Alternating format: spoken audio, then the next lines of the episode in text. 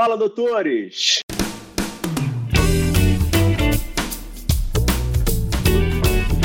Fala, doutores! Eu sou Ricardo Valente, oftalmologista aqui do Rio de Janeiro, idealizador do canal Fala Doutores, canal esse que vocês já estão conhecendo. Venho trazendo aí celebridades da medicina, médicos que são exemplos para mim, tentando trazer aí principalmente as cabeçadas deles e todos os acertos para modelar um pouquinho a história de vocês e que vocês consigam utilizar essas diversas histórias que a gente vem compilando aqui no canal para construir a história de vocês da melhor forma possível. Hoje a gente vem aí com mais um médico fora um pouquinho do, do padrão, né? Um médico do trabalho de grandes empresas aí no país, esposo, pai de três, o cara saiu de Campinas, se formou no Paraná, conquistou o mundo. Vocês vão, ah, podem acompanhar aí nos canais. Enólogo, músico, chefe de cozinha, sabe tudo. Vai, já, já vou te perguntar de uma receita, hein? O cara mostra como, como pode fazer um softbox no canal dele, então tem tudo no Instagram dele, fenomenal. Doutor Alexander Buarque, um prazerzão. Seja bem-vindo, tudo bem? Tudo certo, Ricardo. Muito obrigado pelo convite, tá? E primeiramente parabenizar pelo projeto. Acho que o teu projeto precisa ser escutado por todo mundo, sabe? De ouvir o que os colegas estão fazendo. Isso dá muita inspiração às pessoas, dá muito insights, às vezes até de mudar a jornada de vida. Eu acho que vale a pena muito ver os vídeos que estão lá no seu canal, viu? E hoje eu espero poder contribuir com vocês com mais alguma coisa. Com certeza já está contribuindo, como sempre te agradeço pra caramba pelo tempo aí, atrapalhando aí um pouquinho esse momento aí de descanso de férias aí com a família. Obrigado pela oportunidade. Sim. Mas de verdade aqui, eu quero, eu, de, de, eu quero ter uma curiosidade séria mesmo. Como é que faz aquelas lascas de salmão que você bota naquele teu no canal do Instagram? É, é, como é que é o nome daquilo? Gravlax? Gravlax, é Gravlax. É, cara, é, a cada 15 dias eu preparo, né? Porque eu gosto muito, né? A gente sabe da questão do alimento que hoje o salmão não é o salmão que a gente gostaria que fosse, aquele salmão nórdico lá do Alasca e, e tudo mais, mas é, é uma comida que eu gosto muito. E o gravlax, que é o salmão curado, ele é, é um prato que eu faço com, com, com, muita, muita frequência. E acaba sendo um rito, sabe, de preparar o salmão, que eu faço, eu gosto de curar em 24 horas, ou seja, preparo na noite anterior e fatia no dia, no dia seguinte. Se você quiser ele bem curtidão, assim, quem gosta dele mais temperadão, deixa mais um dia.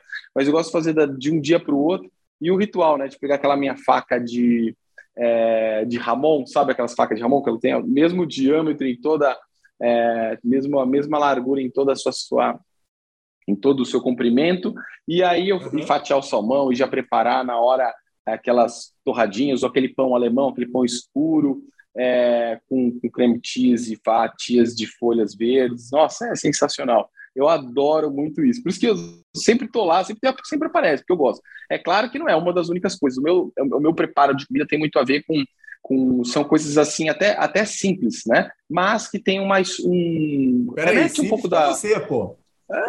não, não. Não, remete um pouco da, da, até de criação, né? Por exemplo, eu sou descendente de portugueses, né, por parte de mãe, e então por isso a, a culinária portuguesa, é, o bacalhau, o caldo verde, né? Então minha, minha, minha, minha experiência na cozinha começou com essa experiência aí familiar, né? E depois. E, e peraí, com, com, que, que, com que, que, com que que se toma Gravlax? É, é, é, vinho branco, é espumante, é vinho tinto? O que, que é? Cara, é água? Olha, eu, eu, eu, normalmente gosto de comer com, com. Tomo com tudo, tá? Um espumante é mais é, é, melhor, né? Porque ele, ele tem bastante especiarias. Pelo menos eu gosto de, de misturar bastante temperos, assim, sabe? Não, então, vou botar vai... em algum lugar, cara, a imagem aqui para ver se fica. Eu, eu vou colocar. Então o link tá do teu Instagram, porque, pô, naquilo tá lá dá água na boca, pô. Claro, é, é, muito bom, cara, é muito bom. Eu, porque quando você compra, tem para vender no supermercado, né? Salmão curado, mas não é a mesma coisa, tá? Não é o mesmo sabor. A gente, quando você faz ele em casa, depois a gente. Eu, eu vou querer você ver você fazendo, Ricardo para depois você postar, a gente vai, vai comparar. Pô, isso, aí, isso, isso, vai, isso, vai, ser constrangedor, pô. Vamos fazer, vamos combinar. Não, não vai não, porque é, é, é, super simples. Eu acho que a parte mais difícil é fatiar mesmo, né? Eu acho que essa parte uhum. de, de fatiar certinho lá, do resto, é, porque tem, tem as, as receitas são muito variáveis, o tempo de cura, então é, mesmo que você varie, sempre vai estar vai tá com sabor apenas diferente, né? E você vai se adaptando aos seus gostos. Entendi. O que não pode faltar de, de, de, de sombra nenhuma é o Dil, né? Que é aquele temperinho verde, né? Pô, não, maravilhoso. Aquilo lá é espetacular. Pô. De algum lugar vai ter que estar isso aqui. Vou ter que botar essa imagem aqui. É. Aquilo lá de verdade. Tá de parabéns. É Mas beleza, bom. então vamos lá. Você é nascido em Campinas, São Paulo, e como é que era aí tua constituição familiar aí? Pais, irmãos? Fala pra gente. Olha, essa questão de, de, de nascimento é complicado. Todo mundo fala assim, eu nasci em Campinas, mas nunca vivi lá, né? Meus pais moravam em Valinhos, então me desloquei para Campinas para é, para nascer. Então, minha mãe foi para o hospital lá, que eu acompanhava com o médico lá, e eu acabei nascendo. E todos, todos os meus irmãos foi a mesma história, porque a gente, eu vivi desde o nascimento até os 12 anos, mais ou menos, de idade, em Valinhos.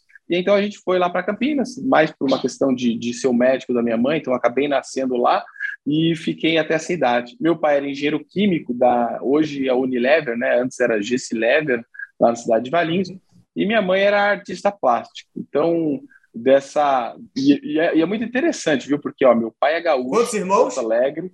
Eu tenho dois irmãos, um irmão e uma irmã. Meu pai é gaúcho de Porto Alegre, minha mãe de Olinda, toda a família Buarque, né? A família da minha mãe vem lá de Pernambuco, né?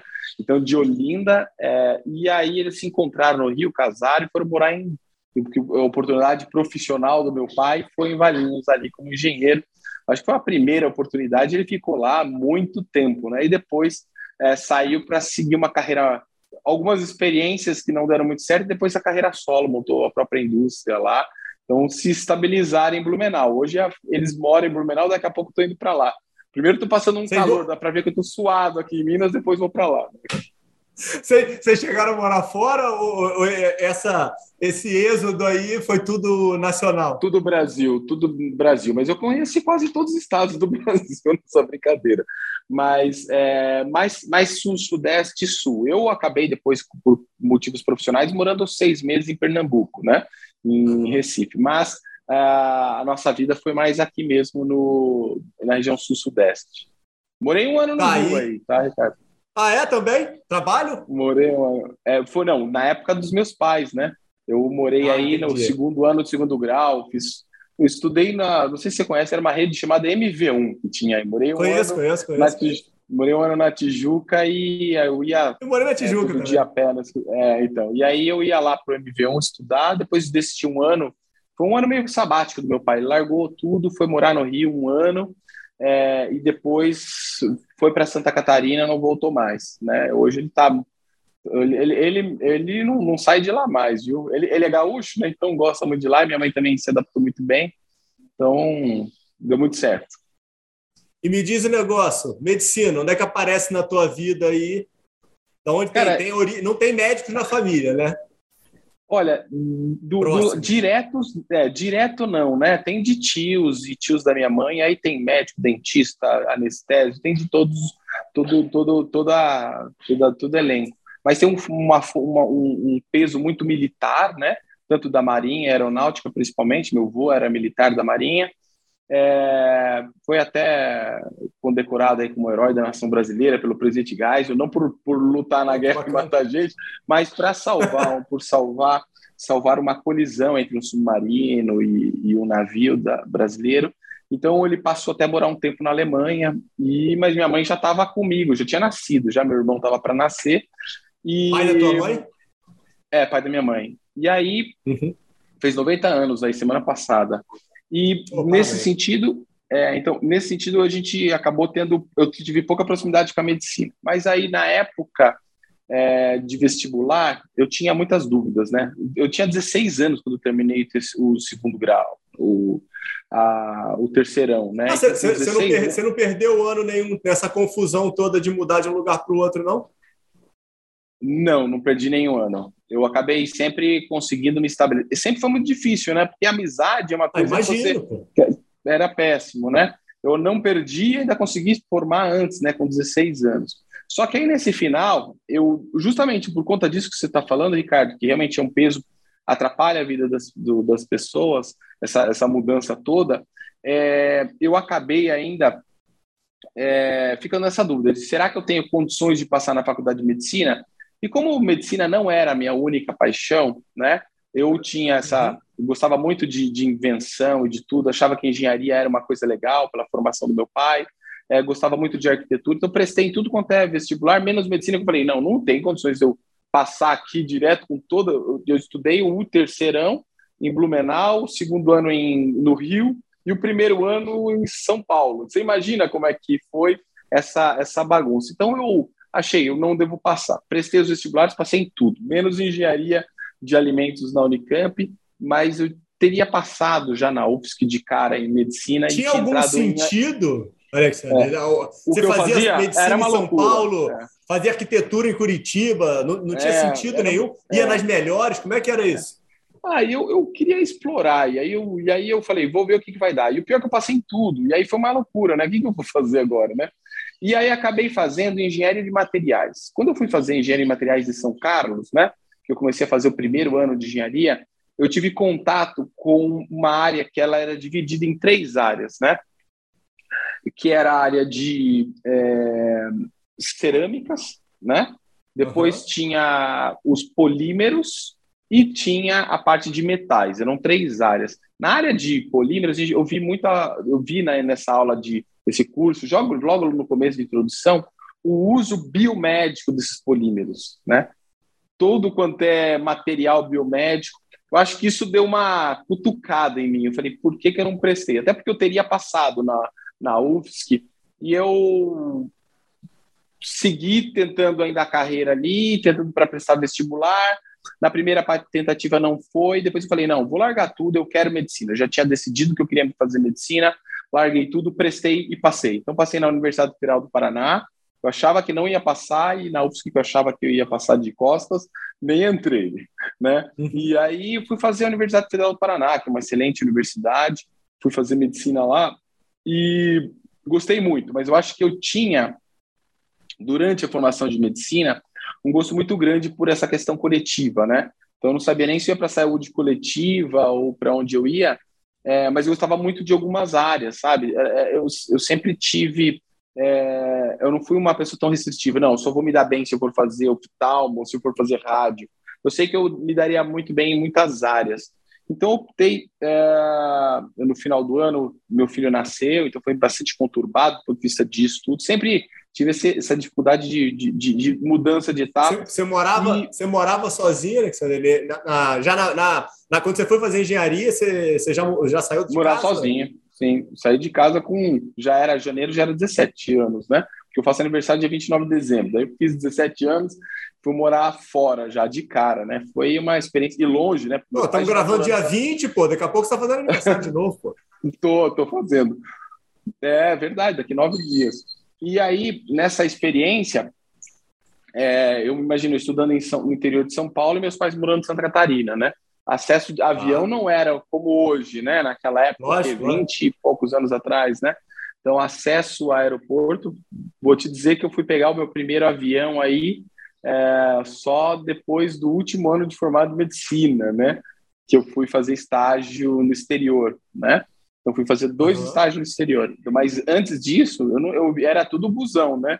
Mesma coisa. Depois, quando estava em Curitiba, Curitiba e Blumenau também não tinha essa alternativa. Né? Depois, quando voltei para Curitiba, era só só busão e carona. Era esse meu. Quanto tempo? Minha forma de que, é, que é Curitiba Blumenau?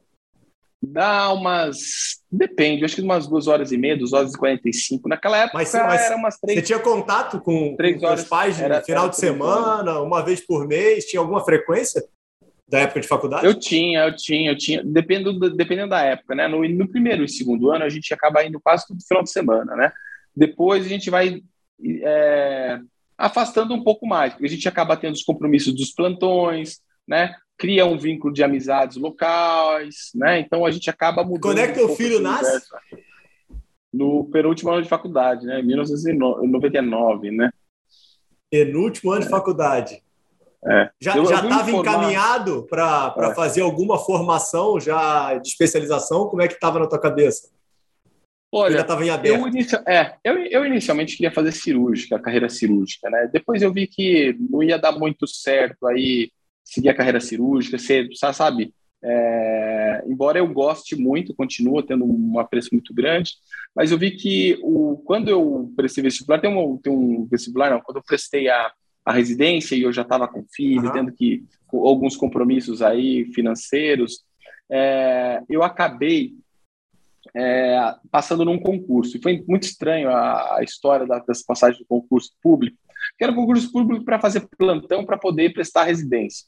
E aí, quando cheguei lá, eles falaram: Ó, infelizmente, a única opção que a gente tem para você aqui é a medicina de família, né? Já não tem mais a vaga de pronto-socorro. Era a maior pura mentira. Eles queriam colocar um médico lá naquele posto que ninguém queria ir, no quinto dos infernos, né? E nessa experiência é, que eu fiz nesses primeiros seis meses, foi muito bacana. E eu tentava, tinha que conciliar estudo, fazer PSF, né? e ainda é, filho e tudo mais. Então era uma, uma dinâmica bem complexa. Quando foi na, no prestar o vestibular, o, o a, a, prova de residência, eu já não sabia se realmente, de fato, se de fato era mesmo isso que eu queria, porque a, a medicina de família é apaixonante, né? E eu não passei na residência e resolvi, eu vou fazer medicina do trabalho, por um lado, e por outro lado, fazer essa carreira aí da medicina de família, né? Dentro do serviço público. Foi legal porque o serviço público me abriu portas, né? Porque eu já fui do movimento estudantil na faculdade, foi uma, uma coisa bem, é, bem agitada essa minha vivência. Eu achava que é, fazer um trabalho mais coletivo tinha mais sentido, tinha mais a minha cara, né?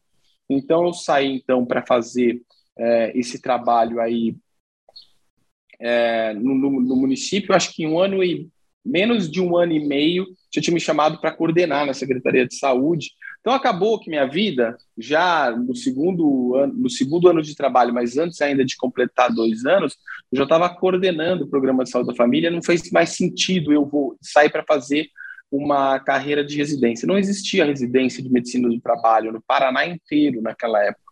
Então eu fiz a uhum. especialização uhum. e paralelamente trabalhava com a medicina do trabalho, né? É, estudei de tudo, sabe? Eu fui buscando informações de todos, é, por todos os lados.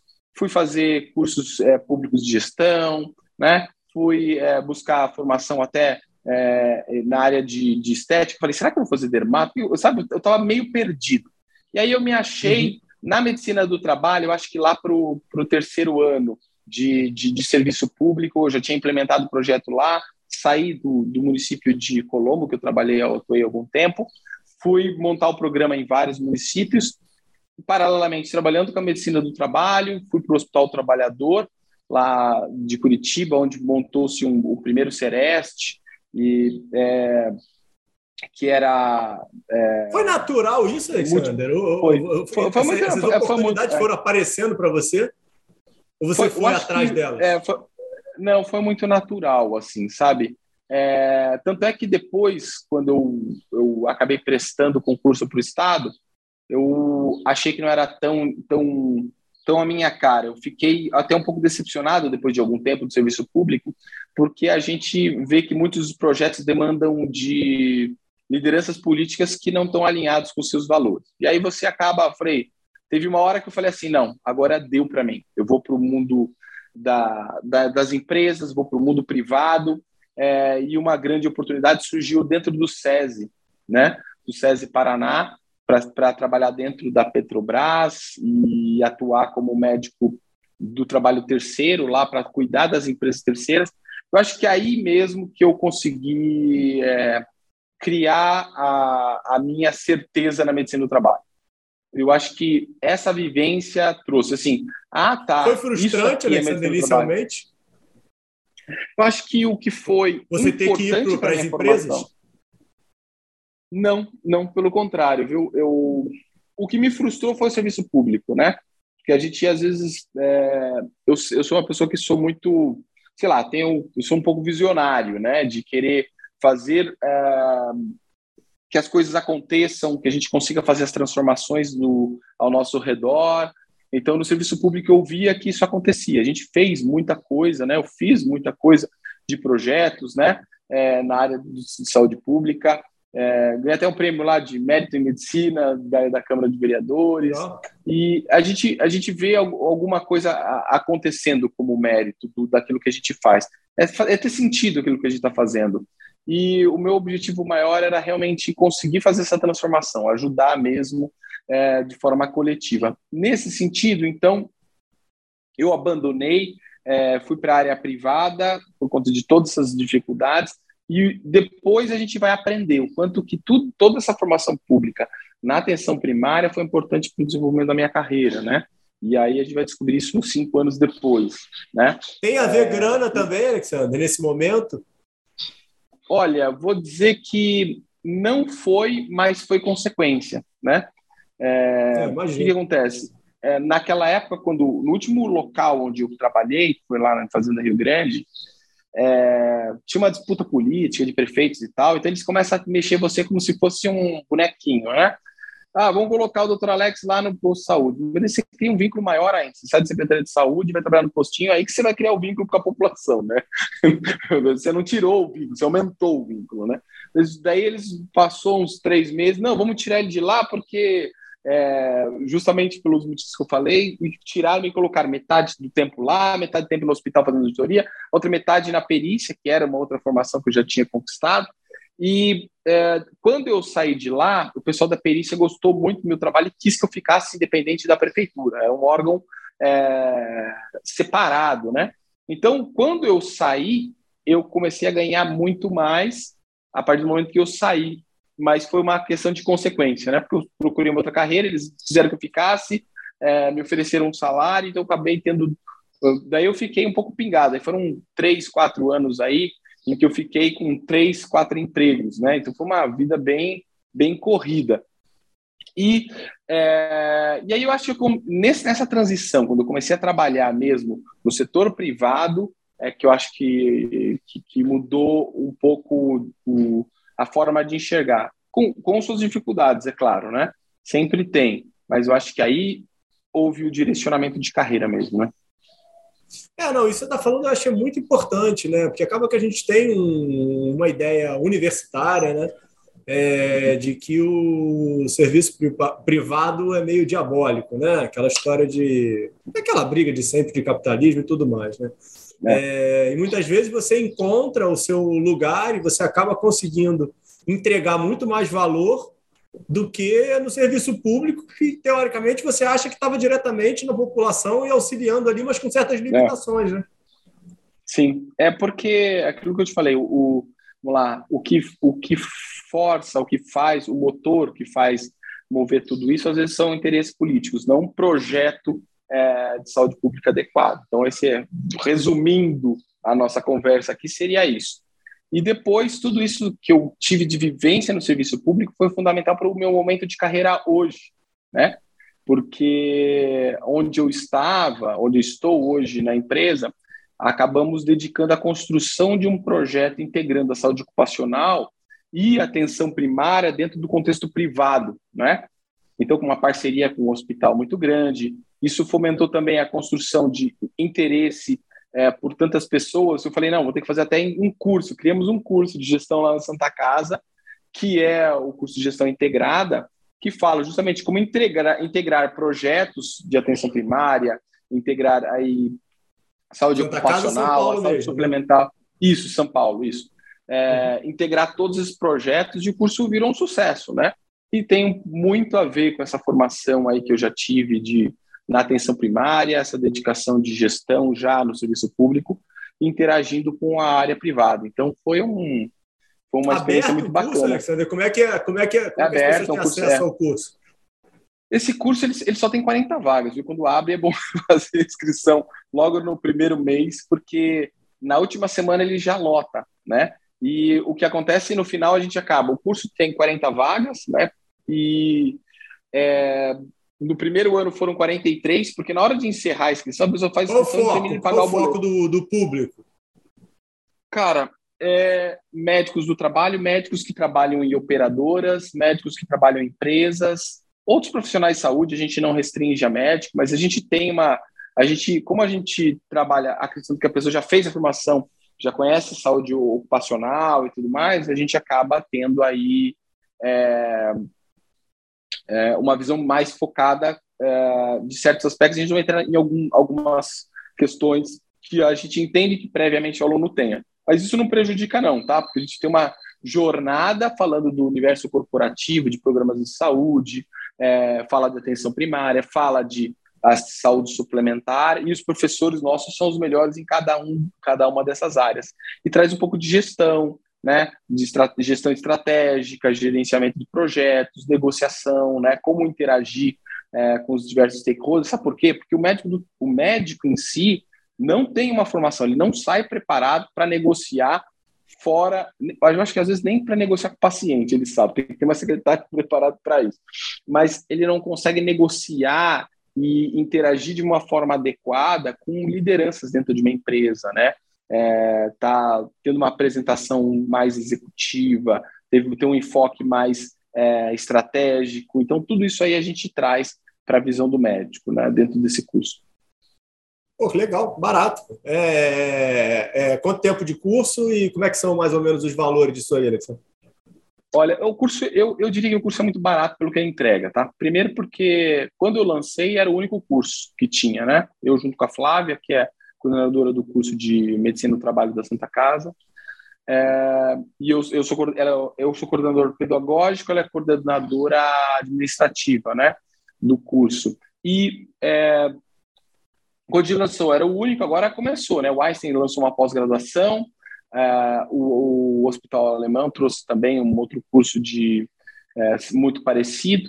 E o nosso curso ele tem tinha quatro módulos. Esse ano a gente vai trazer o quinto módulo e o pessoal vem gostando porque ele ele vem é o curso que lota. Uh, eu tenho 40 vagas, foram 46 alunos porque a gente não encerrou encerrou, mas tinha boletos e não sabia se ia fechar. Então a gente nessa brincadeira foi 46. Talvez esse ano a gente consiga fazer 50 alunos, não sei é a gente lançar o curso agora em janeiro. A gente fez, por conta da pandemia, à distância. Nós vamos fazer um modelo híbrido bem interessante, e aí a gente vai fazer algumas inovações tecnológicas aí para quem tiver à distância ter uma imersão muito boa, como se tivesse presencial, e a gente vai incorporar também, porque a gente quer que as pessoas se encontrem presencialmente, porque é, um curso desse sem interação presencial é, é, tem, tem que ter uma perda muito grande, tá? Então a gente vai colocar é, um ou dois módulos, a gente não decidiu de forma presencial, porque essa interação presencial faz toda a diferença. Não, com certeza, faz mesmo. Tem os dois lados, né? Quando você faz o híbrido, você consegue atingir a POC a Chuí, né? Por outro lado, é. você perde esse contato humano, né? É, então, é, é bem exatamente isso que você falou, Ricardo. A gente notou que tinham alunos de muitos estados que tinham pouca oportunidade a, dos cursos aqui de São Paulo. E a gente não quer perder de dar essa oportunidade, principalmente pessoal de Norte e Nordeste, que são, chega a dar, eu Legal. acho que 20%, 15%, 20% dos alunos. É, algumas pessoas aí de Minas, Santa Catarina, é, outros estados. Então, é, foi uma experiência bacana, porque eu vi que a gente conseguiu o primeiro a gente propôs presencial, a pandemia na metade transformou ele online, né? No segundo ano, que foi o ano passado, ficou já tudo online. Não foi uma uhum. experiência ruim, pelo contrário. O segundo ano foi até melhor, porque a gente já tava, já tinha feito um aprendizado, né? Então a gente evoluiu muito na, na, qualidade do curso, na qualidade de transmissão, na qualidade de como interagir com os alunos e tudo mais. E eu, nós vimos que muitos alunos de fora começaram a participar. E a gente não quer perder justamente essa possibilidade de abrangência a pessoas de outros estados, né? Pô, legal, barato. Mas me diz um negócio, então esse curso é mais pro, pro, pro, pro médico que já tem alguma formação dentro da medicina do trabalho, não é um cara cru. Tá? É. É, é. Queria que você trouxesse um pouquinho aqui para a gente. Eu já até tive um episódio que eu fiz com o Flávio. Flávio é médico do trabalho e ele é mais da área de petróleo. E aí ele trouxe um pouquinho para a gente da realidade dele Flávio, da medicina do Flávio trabalho. de Recife, não? Não, não, não. Aqui do Rio, Flávio. Flávio. Freitas. E, e aí que eu queria que você falasse um pouquinho, porque acaba que para você é o mais óbvio do mundo, né? Mas acho a uhum. medicina do trabalho acho mais distante dentro da realidade aí do, do estudante de medicina.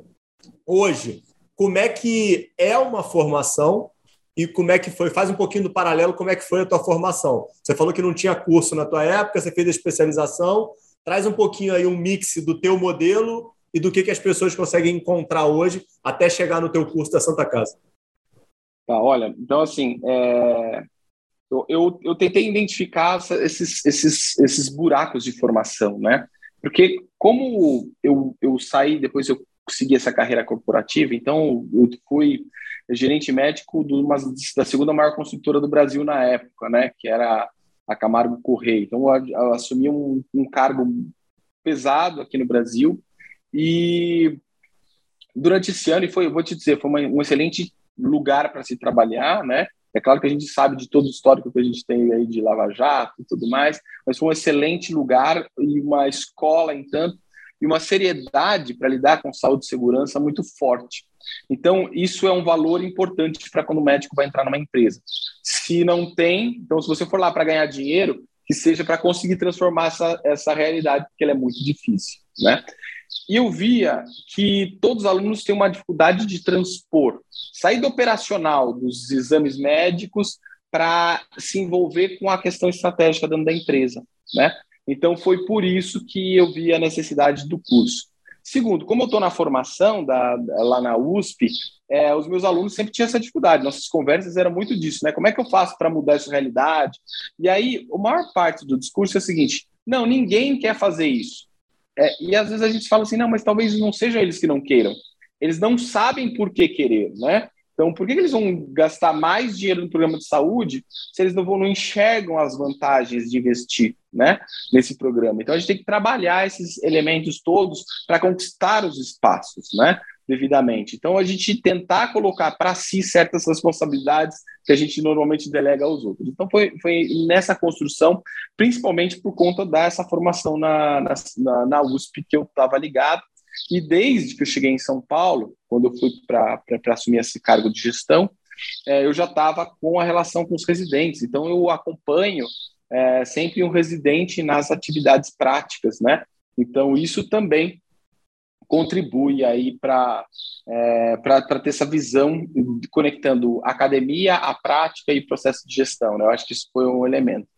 E um outro ponto, que às vezes fala assim, putz, as pessoas é, naquela época não tinham formação, então por isso que até a medicina do trabalho não foi algo que foi puxado muito forte, mas a partir de um certo momento, o, até mesmo na Covid, a gente viu quanto que a medicina do trabalho foi importante, fundamental nesse processo de é, avaliar o retorno do trabalho, colocar programas dentro das empresas, e ficou mais evidente médicos que eram bem formados e que conseguiram espaço, visibilidade nas empresas, e médicos que eram mal formados ou que não tinham essa, essa, esse traquejo, essa habilidade, a empresa acabou substituindo. Oh, eu preciso de alguém que tenha capacidade de falar com o meu CEO, tem que falar com, com, com o diretor, sabe? Com o vice-presidente. Então, é, essa formação era importante, de, de ter um médico, o lado executivo do médico no trabalho. Né?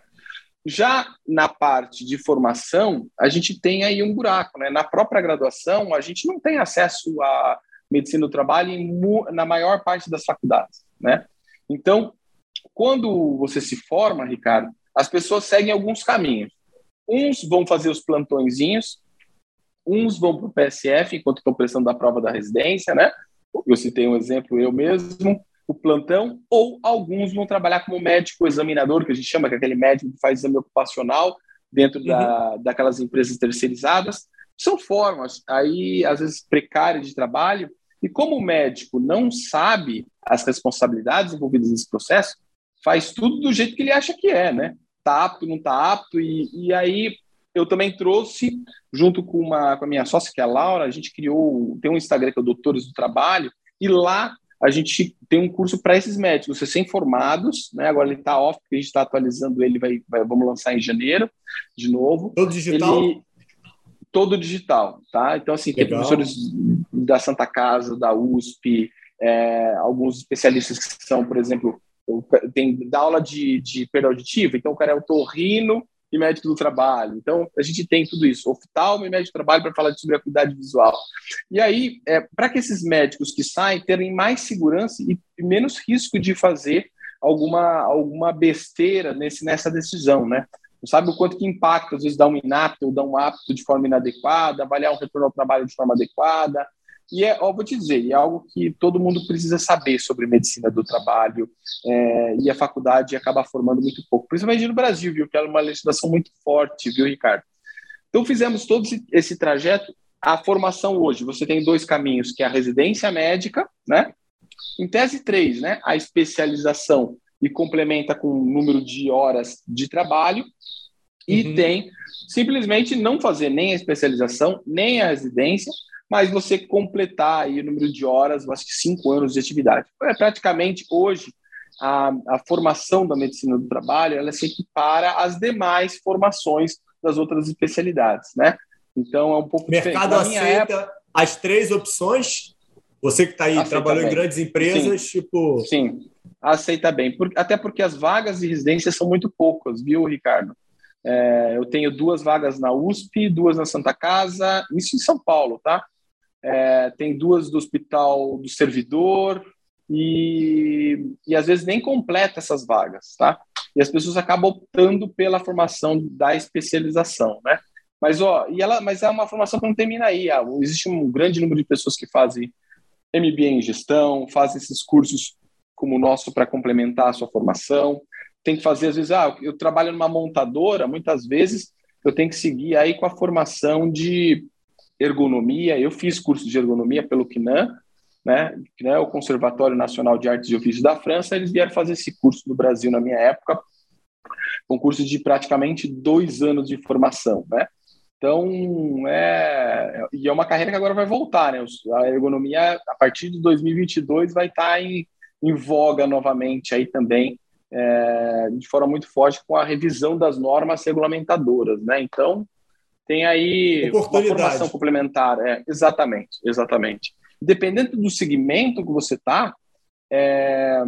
Você aborda isso no curso, Alex? Sim, sim, sim, um pouco, um pouco sim, tá? A gente fala sobre cada um desses temas. É, ele não é um curso para substituir a formação de medicina do trabalho, esse dos doutores, né? Esse dos doutores, ele é para aquele médico recém-formado conseguir atuar com maior segurança. Então, é um curso rápido, para colocar questões até mesmo de ética médica, né? Hoje eu, hoje eu sou diretor de ética da São Paulo Medicina do Trabalho, e para que essas pessoas uh, tenham mais segurança no que eles estão fazendo, né? Às vezes a gente acha que é só apto e inapto, é, acha que está certo algumas empresas largar você lá e o médico do trabalho não dá suporte. A gente coloca isso que o que precisa ser feito, o que é certo fazer, né? Então é um curso mais com essa, com essa e tem muita gente, viu, que fez o primeiro curso e que resolveu fazer a carreira em medicina do trabalho, tá? Seguiu a carreira em medicina do trabalho. Mas, mas, é, mas, é, mas não necessariamente, porque muita gente é, se cativa, viu? Tem muito oftalmo aí que seguiu carreira de médico do trabalho, torrino, cirurgião, porque precisa, sabe? Alguns segmentos, por exemplo, é, trabalhos offshore, o médico do trabalho tem que ser formado, tem que ser cirurgião, né? Ele tem que estar lá para, porque às vezes ele está é, distante, precisa ter uma, uma, uma, resolutividade no atendimento, ou quem fica em áreas isoladas e tudo mais. Então, tem, tem e são mais bem remunerados também por isso. Então, tem nicho para tudo. Quem trabalha em, em, em, serviços de telemarketing, a área de otorrino é forte, né? Então, por aí vai, né? A ortopedia, o médico do trabalho ortopedista, então tem um, um, inúmeros médicos, né? E me diz um negócio, em relação, em relação ao, aos cursos que você mesmo fez aí para complementar a tua formação, em relação ao MBA, o curso de ergonomia, hum, é... eu não entendi no teu caminho aqui, porque você fez um mestrado de patologia. Estou até curioso aqui para te perguntar disso. Mas na, antes de você... Na... Vai, Mete Bro, fala aí. Isso foi na, na época da saúde pública. Eu queria... Eu estava um pouco insatisfeito lá da época da, da questão da saúde pública, como a gente já conversou, e eu estava naquela dúvida que caminho que eu vou seguir, né? E aí eu fiz uma, eu quis seguir, talvez trabalhar um pouco com pesquisa, e eu, e eu ah. fiz uma dissertação de, de mestrado focado na área de saúde pública ainda, tá? Foi de patologia, uhum. fiz uma pesquisa de laboratório, estava estudando uma, uma proteína específica na parte de imunologia, mas eu acabei concluindo isso é, na área de Estou usando muito aqui, né? Meu Deus do céu. É, vivo o calor, vivo não, tô chegando, chegando com tudo. É, uma formação na área de, de patologia, é, mais voltados aos SVOs e tal, e, e, foi nesse sentido. Mas foi um, foi, foi um, não vou dizer que foi, foi ruim nesse caminho, porque quando a gente começa a estudar mortalidade, é, declaração de óbito, tem tudo a ver também um pouco com a perícia médica, como outra área que eu fiz formação, né? Tem um pouco a ver com a questão da, de atestados médicos, que tem a ver com a medicina do trabalho. Então, eu acho que tudo está um pouco conectado. Até a questão da saúde pública, atenção primária, veio surgir agora de uma coisa, uma questão muito forte, inclusive com muitas empresas buscando esses serviços aí é, para suplementar a parte assistencial aí, muito de custo elevado dos planos de saúde, né? Então, eu acho que a história tem tudo disso, sabe? Eu acho que é, às vezes a gente pensa, vou fazer Conhecimento um não ocupa espaço, né, pô? Não ocupa, não ocupa. E é legal, porque às vezes a gente faz uma, uma brincadeira com cada uma dessas coisas do que a gente faz, e a gente consegue conectar esses. É, lá do discurso do Steve Jobs, né, de Stanford, não sei se você lembra, disso, connect, é, connecting the dots, conectando os pontos, né? A gente acaba conectando os pontos em algum momento da nossa vida, né? Então, é, foi Faz importante. Sentido Se olhar para trás, é, todo sentido, todo sentido.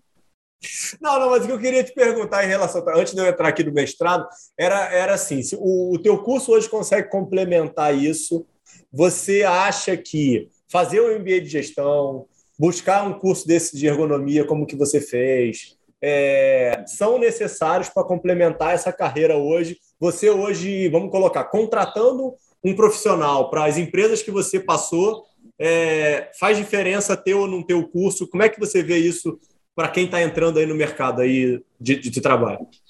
Tá. O curso aquele de gestão, tá? É, lembra que é um curso de cinco meses, né? É, e é um curso de extensão. Então, um curso de extensão, ele não vai ter dois anos, então ele não vai, não vai colocar a profundidade de um curso de um MBA. Mas a forma como a gente aborda, ninguém aborda, né? Porque é o seguinte, você vai no MBA, o cara vai falar sobre gestão de projetos, daí você vai ver um universo gigantesco de questões. Ali não, eu vou falar assim, ó, como que você usa essa ferramenta de gestão de projetos na área de saúde ocupacional dentro da empresa?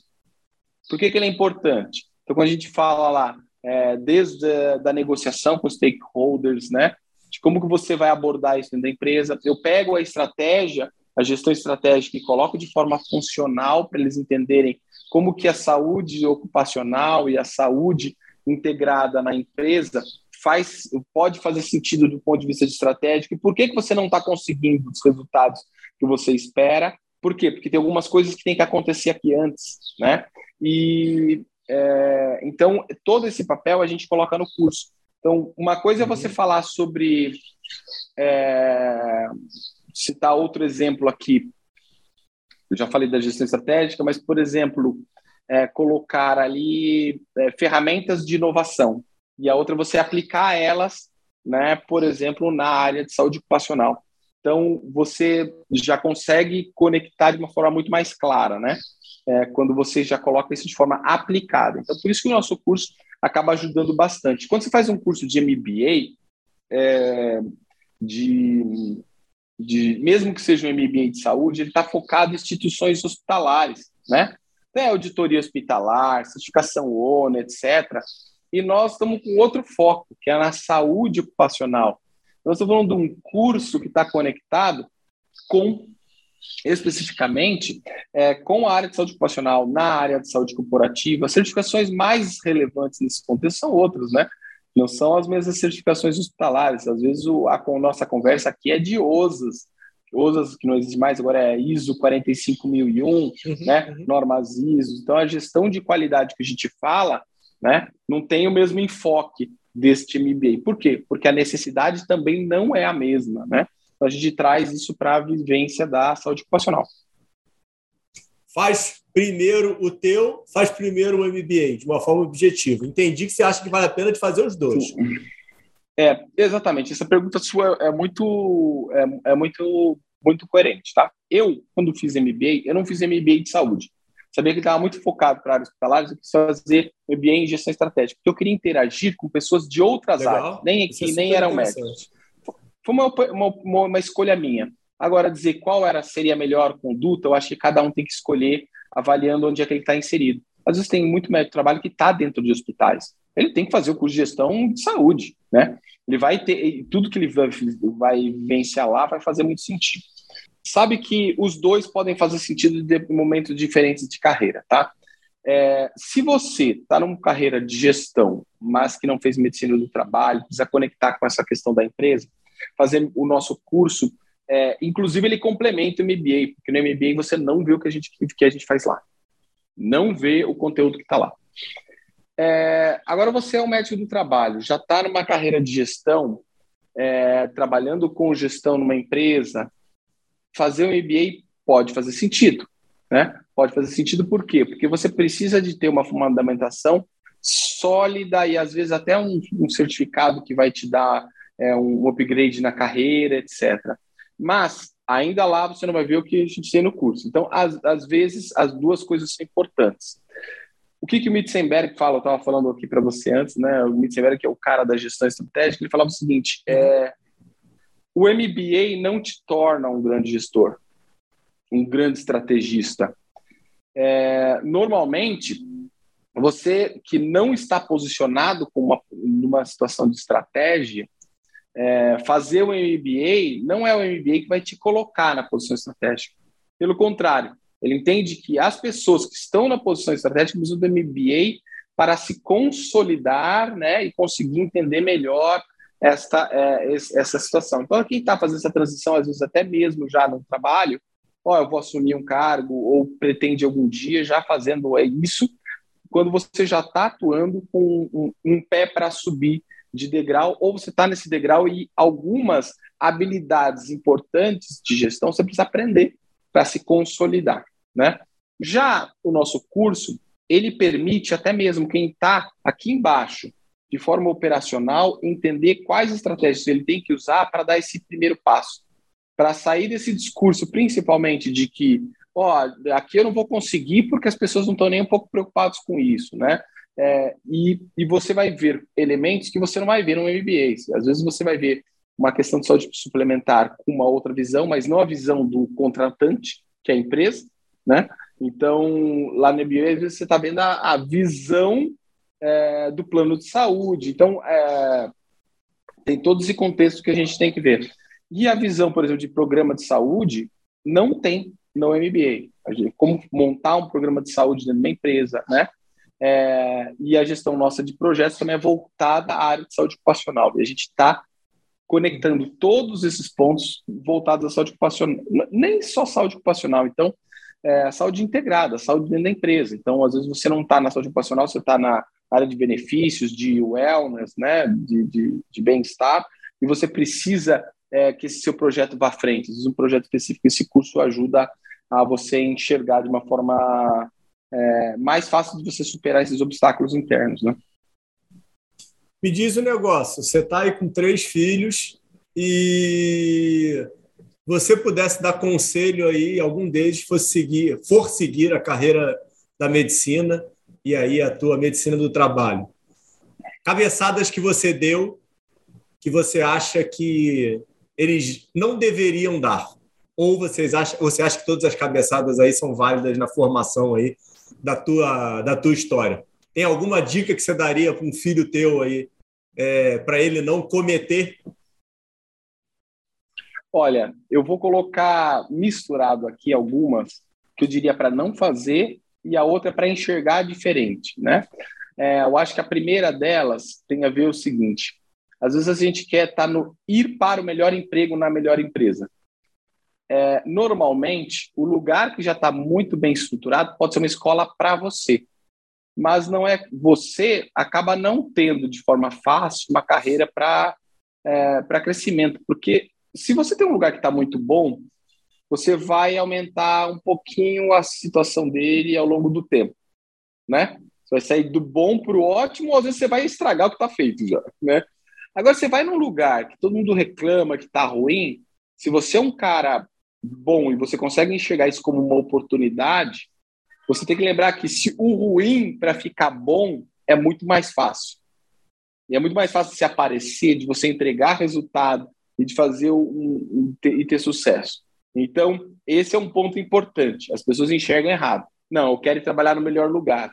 Às vezes, no mundo corporativo, na nossa área, nem sempre. Você tem que ter a melhor oportunidade. Alguém interessado em fazer mudança, um salário bom para você fazer essa mudança. Você ganhar mal para fazer isso também não vale muito a pena. Mas você ganhar bem para fazer essa transformação, é, você vai ganhar muito espaço. Então, isso é importante. Os meus alunos às vezes reclamam: ah, o lugar é muito ruim. Tem que analisar se é um lugar ruim com possibilidade de melhorar ou é um lugar ruim que não vai melhorar nunca. Né? Então, você tem que colocar tudo isso na balança e quanto você é remunerado por isso. Então, eu diria que olha aquilo que é ruim como uma possibilidade de oportunidade. Né? Então, essa é a primeira lição. A segunda, a gente trabalha de uma forma diferente. Se fosse falar de medicina do trabalho, é... isso a gente nunca olha e serve para qualquer especialidade, porque a gente vai passar, você passa na, entrevista da residência, é, a gente passa na entrevista para o emprego dentro de uma empresa. E eu diria, entreviste seu chefe. Então, não precisa ser isso no momento da entrevista, mas entrevista. Saiba quem vai liderar você, para fugir de condições tóxicas, né? É, e na residência a gente tem muito disso, né? Dentro do hospital. Então o cara vai fazer, ah, eu quero entrar na vaga para trabalhar naquele hospital, naquele serviço. Mas você já sabe como é que funciona aquele serviço, você já experimentou, né? Você já tem, conhece todas as histórias. Se é um ambiente tóxico, não vale a pena você ser o oftalmologista formado, sei lá, vou colocar outro, não vou falar nome de instituição, na melhor do Brasil, ou ser uma, um oftalmologista com saúde mental e tendo, sendo formado no terceiro melhor hospital do Brasil. Certamente você vai ser melhor oftalmologista aonde você tem mais saúde mental, onde você vai poder desempenhar um trabalho bacana, onde você vai ser valorizado e parte para o próximo degrau. E eu acho que esse é um ponto importante né? Esse entrevistar é uma forma, entre aspas, de dizer assim, conheça quem está te contratando, né? Para ver se bate valores, bate a forma como você gosta de trabalhar, como você gostaria de ser tratado, porque senão a gente vê aí muito estudante de medicina sendo se suicidando, é, gente na residência se suicidando, abandonando carreira, e tem muito a ver com isso, um ambiente às vezes que não é, não traz os mesmos valores que você buscava antes, né? Então, essa eu acho que seria a segunda lição aí. Talvez até o final eu ache uma terceira para você. Não, brilhante, brilhante. Não, pô, que isso. Melhor, melhor impossível dessa, né, dessas duas aí. Essa, essa Guerras das Vaidades aí foi excepcional, eu concordo é, totalmente é. contigo, né? É difícil, pô, pra caramba, né? É. Você ir para um local onde todo mundo vai falar de você porque você está entrando é. numa grande empresa, mas não vai fazer nada, né? e ao mesmo é. tempo você está indo para um local que ninguém está entendendo e você consegue entregar um baita resultado. Né? Então, é. excelente, adorei. Me diz o um negócio, estamos aí chegando a dois anos aí de, de Covid, tá? É, muito provavelmente você tenha passado aí por bons e péssimos momentos aí é, dentro das organizações que você está estabelecido. Como é que você vê aí um futuro aí de médio prazo aí? Vamos pensar aí num cinco anos para frente em termos de per pandemia, que é sinceramente a minha aposta, acho que a gente vai continuar convivendo com isso daí, acho que isso não vai acabar. É, como é que você vê aí os próximos cinco anos aí da, da nossa medicina de país e já, já, já engata aí, já engata na tua história já, Alex. Teus próximos cinco anos. Tá certo. Olha, Ricardo, é... essa pergunta é a pergunta de 10 milhões de dólares, né? Vou, vou tentar trazer um pouco do histórico, porque cada um vai ter que refletir um pouco no seu contexto. É, esses dois anos, quase dois anos de pandemia, é, não tem uma, não, não, é linear, né? Então esse é o primeiro ponto. É, cada momento da, da pandemia tem uma característica muito distinta. E eu falo até quando a gente está olhando estudos científicos aí de ah, estudar a eficácia da máscara. É, estudaram se temperatura é eficaz, se é eficaz distanciamento social. A gente tem que olhar lá no estudo que período que foi avaliado, que país que foi avaliado, porque as condições são mais adversas possíveis, tá? Eu digo isso porque quando a gente observa alguns indicadores meus, de outros colegas, de outras empresas e de estudos científicos, varia-se muito do momento inicial da pandemia, onde estava todo mundo com toque, né, transtorno obsessivo compulsivo, para o um momento onde a gente passa hoje, nesse segundo semestre de 2021, para todo mundo em burnout, né? Ou seja, está todo mundo querendo compensar o que passou daquele período, né? A gente está sobrecarregado porque os processos mudaram e essa transição de mudança de processos gera um trabalho que gera uma entropia, né? Para chegar no momento onde eu vou colher os frutos de tudo isso, tá? Então as pessoas também estão é, com uma sobrecarga de, de atividade, porque a atividade aumentou, ou às vezes a atividade pode até ter uma leve queda, mas as pessoas percebem aquilo como ah, é, uma sobrecarga. Por quê? Às vezes aquilo que eles faziam não faz muito sentido. Você imagina você está dentro da empresa, né, ou em algum lugar, e aí a pandemia te tira de lá de dentro e agora você está em casa trabalhando, né? Você vê tudo aquilo que você faz aqui e que lá naquele outro lugar você olha de fora para o teu trabalho lá e fala assim, puta, era isso que eu fazia cinco anos da minha vida, né? Você começa a refletir se faz sentido o que você fazia. E nessa brincadeira de refletir o que faz sentido, as pessoas passaram a ser mais sedentárias, ou seja, baixaram um pouco a resiliência, estão menos preparadas para enfrentar os problemas. É, e consolidando ainda com todo esse cenário é, um desfecho que não chega nunca, né? É, contratos de trabalho que ninguém sabe se tem que voltar presencial, se vai voltar, se vai ficar híbrido. Então, juntando todo esse contexto, eu acho que a gente está hoje na entropia máxima, do ponto de vista mental, sabe? Entropia máxima. Uhum. O próximo ano, eu acho que os, o primeiro semestre, ele deve ser uma... É, um momento de começar as peças a se encaixar, né? Sabe aqueles carinhas que vão montando aqueles para é, não é paralelepípedo, aquelas pedrinhas para fazer calçada. Aí no Rio tem muito dessa calçada, né? E o pretinho e o branco, e eles vão começar a encaixar. Eu acho que o primeiro semestre de 2022 tem uma, vai ter uma característica disso. Por que, que eu digo isso, né? Porque é, a maior parte dos protocolos vão começar a ser é, vamos lá, desligados. Já vamos desligar a, a aferição de temperatura, que não faz sentido, né? Reduzimos o uso de máscara em alguns lugares que já começa a não fazer tanto sentido. A abrangência de vacina, que é tá com três, três doses, como uma dose cheia, é claro que nesse primeiro momento, com escassez de vacina, duas doses era, era o fully vaccinated, né? o totalmente vacinado. Não, mas totalmente vacinado é três doses, tá? Então, quando a gente tiver todo mundo com três doses, a gente não deve deixar de fazer terceira dose, porque é, é um vírus de, de, coroa, como o MMR, né? Então, vai ter que tomar terceira dose. Terminado esse processo, acho que o segundo semestre de 2022 vai ser muito diferente do de 2021, de uma forma mais positiva. Você acha Mas, que termina o... na terceira dose, Alex? Olha, é, é difícil eu falar, né? Porque ninguém quer dar esse palpite. Mas o, o histórico que a gente tem dessas vacinas aí de, de coroa é de três doses, né? Então, quando falavam de duas, eu já falava, porque eu vi a experiência de outros infectologistas, que essa terceira dose ia ter que acontecer. Era fato, né? É, porque é igual a, a vacina MMR, da tríplice viral. Agora, é, Pode ser que precise de uma quarta de reforço? Pode, pode ser que se a gente tiver muita, muita gente não tomando a terceira dose, a gente não tem uma população 100% vacinada, a chance de surgir novas variantes, ela vai acontecer. E por isso pode ser que você já tenha lá na frente uma dose de reforço. Mas é uma pandemia controlada, porque a gente está considerando é, a quantidade de pessoas vacinadas. Então tem uma regra lá da OMS sobre o que, que quando que a pandemia está controlada, né? Então tem a ver com a transmissão de novos casos, né? é, transmissão entre pessoas, como que isso está acontecendo, né? Então, quando isso estiver bem controlado, a gente já está perto disso, né? A gente vai ter uma tendência a novas variantes muito menor. Você vê que lugares com a cobertura vacinal muito baixa, como África do Sul, África, é que são os lugares potencialmente fortes para trazer essas variantes, né?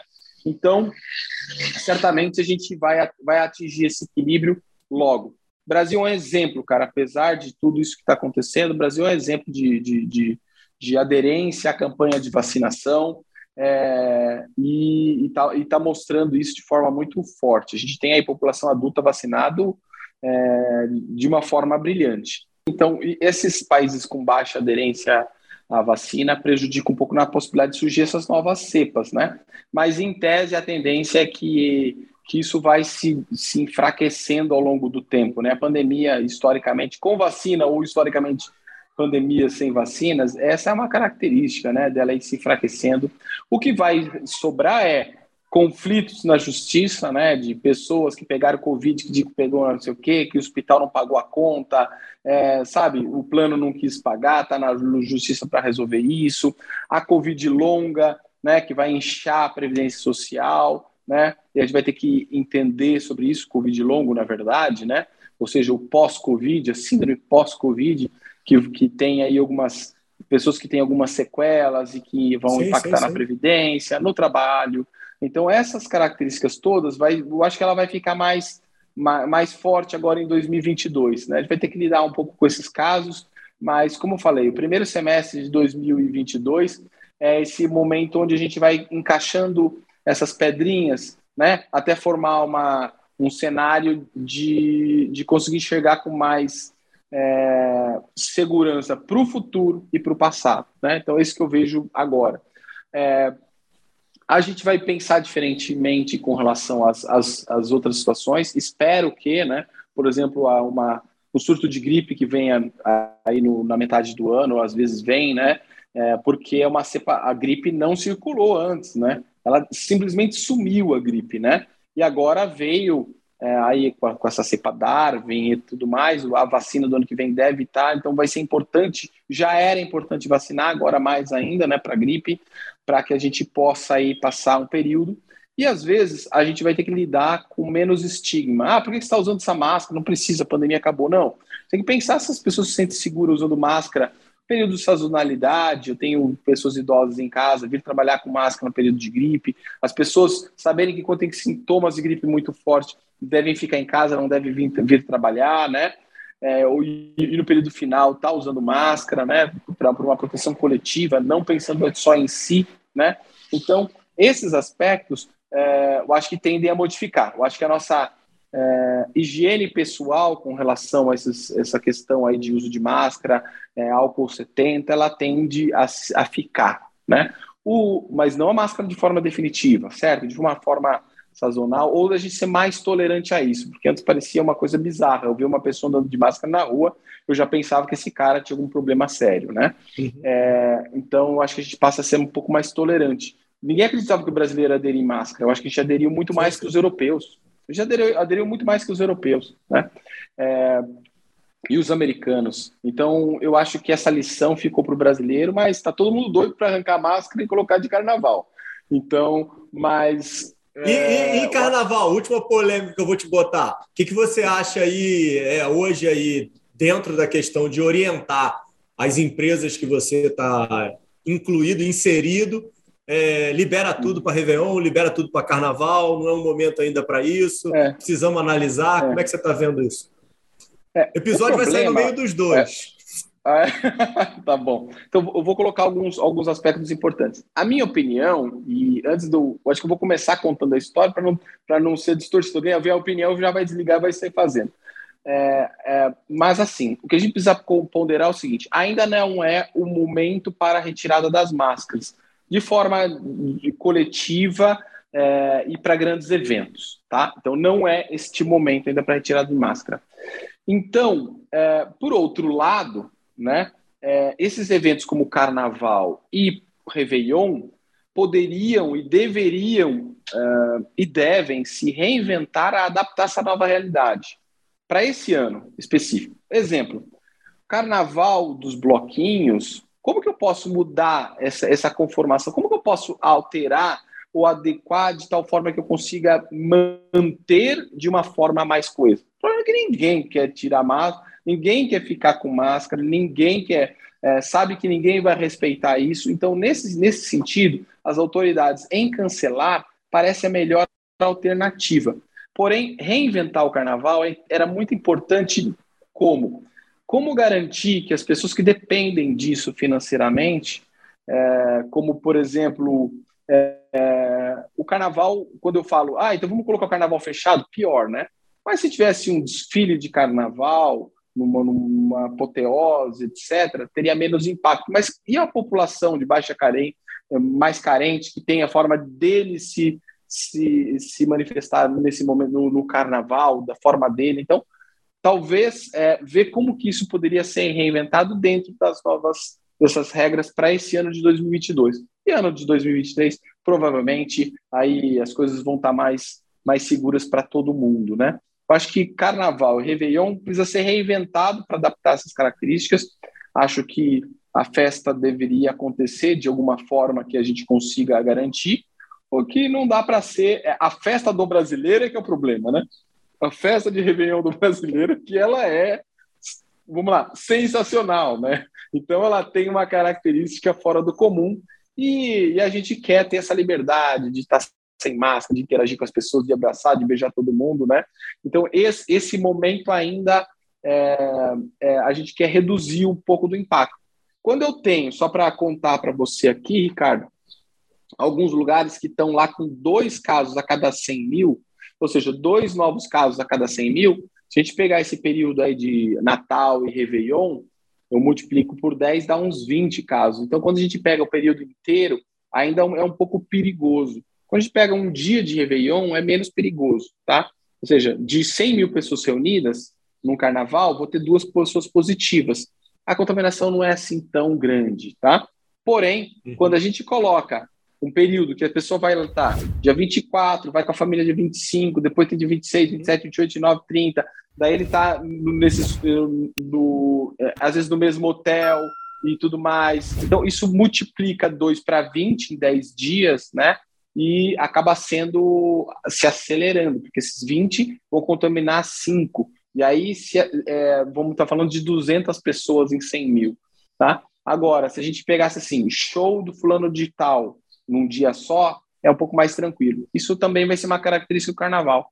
Carnaval daria para pensar um pouco mais para frente, mas, cara, o melhor é a gente ser paciencioso, reinventar de alguma forma é, esse, essas festas de, de carnaval e fim de ano, para que a gente ainda se mantenha seguro. E achar uma forma alternativa aí é dos governos, né? Que sempre quiseram o carnaval, é, dos governos que sempre quiseram aí as festividades de carnaval, como é que eles vão ajudar essas pessoas que sofrem o impacto, né? Os vendedores ambulantes e tudo mais, né? Como é que a gente consegue aí compensar isso de alguma forma, né? Doutor Alex, maravilhoso, tá? Obrigado aí pelo teu tempo. Desculpa aí te aportunar aí no incomodar aí, Foi não, um pouquinho não, da não, família aí no meio desse, desse, desse teu calor aí tá?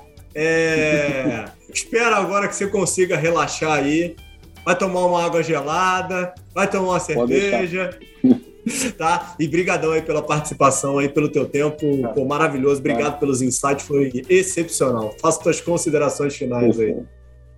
Cara, Ricardo, na verdade, agradecer assim, a oportunidade de poder falar e colocar um pouco dessa visão para as pessoas e colocar o quanto que às vezes as pessoas enxergam a medicina do trabalho como algo assim muito é, talvez desnecessário, porque está acostumado a ver aqueles asos que, vou te dizer, são desnecessários quando o cara chega lá só para benzer, quando o médico do trabalho, o examinador, vai só benzer você, não precisava nem você ter ido.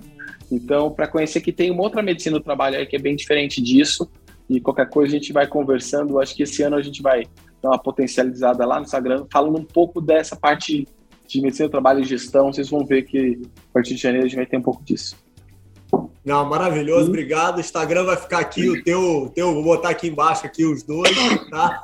Só, só, ficou, só ficou, depois a gente tem que combinar só a, a preparação do salmão, hein? Ficou me devendo isso daí, vou botar isso daí no vídeo. Hein? Eu vou, eu vou, eu vou mandar para você, vou mandar a minha receitinha, tá? Porque a minha é, é, é, do meu jeito, né? Mas tem diversos tipos de preparo e vai ficar show. Eu quero ver você fazendo para pra, lá filmado lá no, no Instagram. Vou deixar. Vou filmar, vou filmar e compartilhar contigo. Abraço, Sim, cara. Obrigado. Um grande abraço. Tchau, tchau. tchau.